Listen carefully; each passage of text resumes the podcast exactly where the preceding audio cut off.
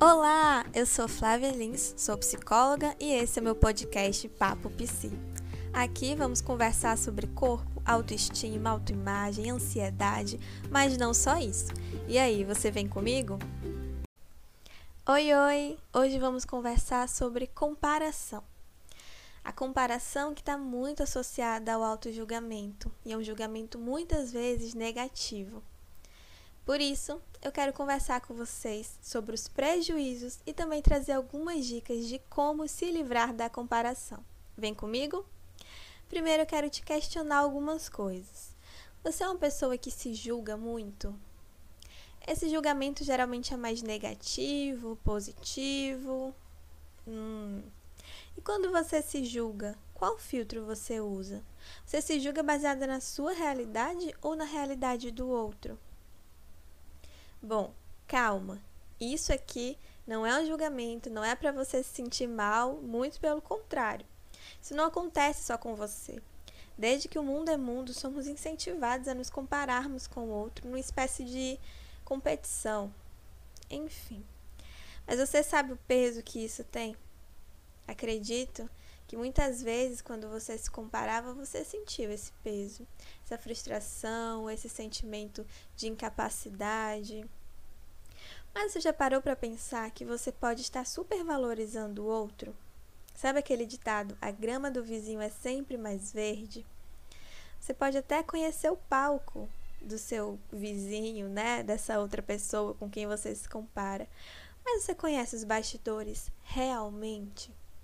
Ou será que o que você conhece é apenas aquilo que o outro permite que você conheça? Ou será que você não criou a realidade do outro? Calma, pode parecer um papo bem doido, né? Mas eu vou te dar um exemplo. Principalmente agora com as redes sociais. Quantas vezes a gente olha foto ali e fica imaginando a realidade daquela pessoa? Nossa, essa pessoa deve ser tão feliz nesse relacionamento. Ela deve se achar tão bonita com esse corpo. Enfim, a gente vai criando uma realidade que não é daquela outra pessoa. É uma projeção nossa para o outro. E é nessa realidade que muitas vezes a gente se baseia, muitas vezes a gente se julga, tentando alcançar aquilo que às vezes nem o outro alcançou. Você já parou para pensar nisso? Isso pode te gerar uma frustração, um sentimento de incapacidade, um medo, às vezes até um isolamento social. Você pode evitar fazer novas amizades, novos relacionamentos, até por vergonha. E tudo isso baseado naquilo que você criou do outro, não na realidade. Vou te convidar a pensar aqui uma coisa. Todos nós temos dificuldades, limitações, somos diferentes. O outro também tem, principalmente defeitos. Será que você quer realmente ter a vida, o corpo, o relacionamento igual àquela outra pessoa? Será que aquela pessoa não passa por dificuldades que talvez você não tenha interesse em passar? Será que você conseguiria arcar com as consequências de ser igual ao outro? E a pergunta principal que eu quero te fazer antes de te dar algumas dicas: será que não há nada de especial em ser você? Bom, fica aí com essa reflexão e eu vou te dar agora algumas dicas de como evitar a comparação, pelo menos diminuir. Lembrando que também é um processo, né? A gente leva um tempo para se livrar de alguns hábitos, mas da mesma forma que esse hábito foi construído, ele pode ser destruído ou reconstruído, enfim, repensado, ressignificado, como você achar melhor chamar. A primeira dica, aquela que eu considero essencial, é que você conheça a sua história, a sua realidade. Se concentre em você, quais são as suas habilidades, quais são os seus desejos, o que, que você é boa realmente. E sabe por que isso é tão importante? Porque só conhecendo verdadeiramente quem você é, tanto as suas qualidades quanto os seus defeitos, é que você vai poder fazer um julgamento mais honesto sobre você. E aí já vem a outra dica. Conheça também as suas limitações e tenha autocompaixão.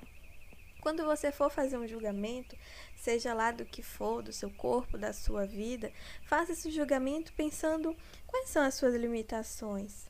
Será que você precisa ser tão dura com você mesmo? Às vezes a gente se compara com aquela blogueira que tá cheia de procedimento estético e a gente fica pensando, nossa, por que, que meu rosto não pode ser assim? Por que, que eu não acordo com a pele linda assim? Mas quais são as suas limitações? Será que você já fez algum procedimento estético? Será que você tem tempo para dormir oito horas por dia? Será que você mora numa cidade que o clima colabora para sua pele ficar bonita? Será que você não precisa pegar um ônibus lotado e chegar suada no seu trabalho? Enfim, avaliar isso pode te ajudar muito a ter autocompaixão. E isso tem também relação com a próxima dica que eu vou te dar, que é pare de seguir pessoas ou de se espelhar em alguém que é muito longe da sua realidade. Eu entendo que você gosta do trabalho da pessoa, se você gostar é, de seguir as dicas que essa pessoa dá, tudo bem. Mas primeiro avalie se aquilo está te fazendo mais bem ou mal. Será que acompanhar essa pessoa está te gerando mais frustração? Ou realmente é uma questão de admiração? Como é que isso está impactando na sua vida? É importante você se questionar. E se você perceber que está acontecendo uma comparação que está te ferindo muito, não é um problema em parar de seguir por um tempo, pelo menos para você se cuidar. E olha, isso também tem link com a próxima e última dica que eu vou te dar, que é, se possível para você, faça terapia. Invista no seu autoconhecimento. Descubra da onde veio essa necessidade de comparação, ou talvez esteja aí relacionado com uma baixa autoestima. Será que isso está relacionado com uma não aceitação?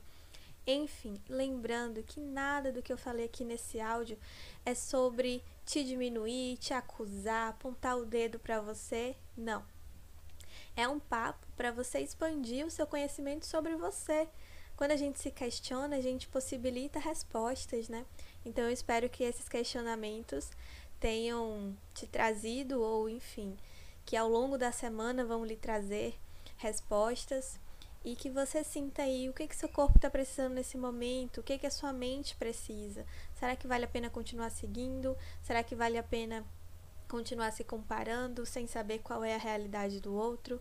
Enfim, eu espero ter ajudado e quero deixar aqui o meu Instagram, psiflavelins, caso você queira conversar, tirar alguma dúvida ou me enviar um feedback. Vou adorar conversar com vocês por lá.